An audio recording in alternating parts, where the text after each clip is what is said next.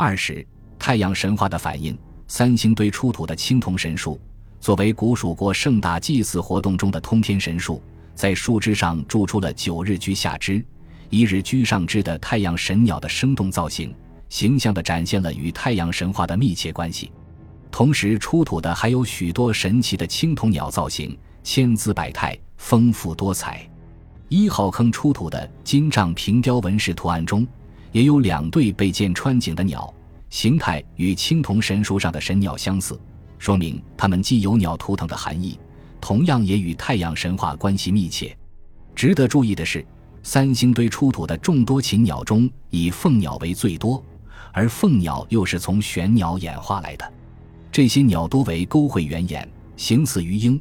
它们既是代表太阳和光明的金乌或村乌，是来往于人神之间的精灵。又是古蜀氏族部族的标志和崇奉的象征，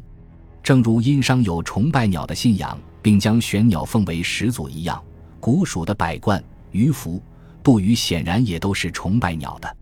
三星堆考古发现便充分说明，凤鸟与太阳神鸟在古代蜀人心目中的特殊地位。如果将《山海经》中记述的帝俊神话体系与三星堆古蜀遗址的考古发现结合起来看，可知古蜀时代的南方部族，既然大都是帝俊的子裔，而帝俊又是南方神话系统中玄鸟的化身与十个太阳的父亲，所以便有了自成体系的十日神话以及与之密切相关的鸟崇拜观念。而三星堆古蜀遗址出土的青铜神树与众多的铜鸟造型，便是十日神话和鸟崇拜观念的形象展现。显而易见。这种自成体系的十日神话和浓郁的鸟崇拜观念，并非来于殷商和东夷，而具有典型的古蜀特色。金杖上的鱼、鸟图案以及神奇诡异的人面鸟身像，便是极好的印证。三星堆二号坑出土的人首鸟身像，造型极其神异，面部与其他青铜造像风格一致，也是戴面罩的形态，方面大眼、高鼻阔口。头上戴着奇异的冠，便有额饰已脱落，其身子则为鸟身凤尾，宽长的翅羽上下卷曲，而尾羽则好似孔雀开屏，粗腿尖爪站立于枝头花果之上。值得注意的是，人面鸟身向胸前的双圆圈图案，活脱就是圆日的形状。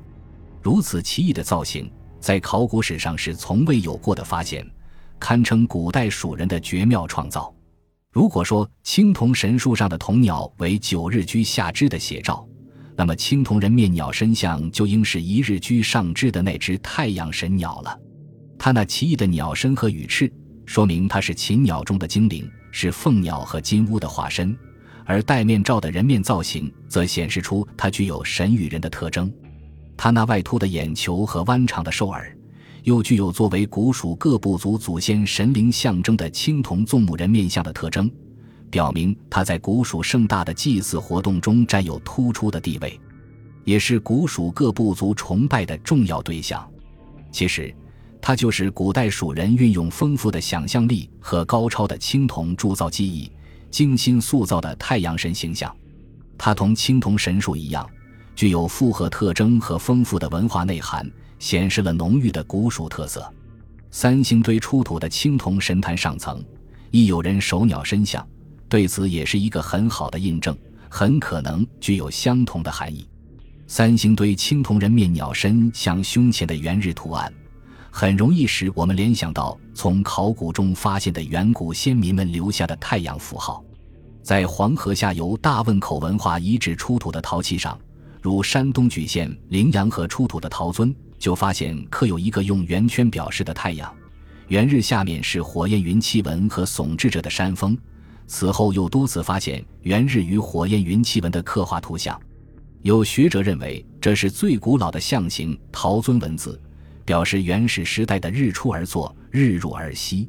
前一个字表示太阳在火焰般的云霞中升起，后一个字表示太阳伴随着火焰般的云霞从山顶上落下去。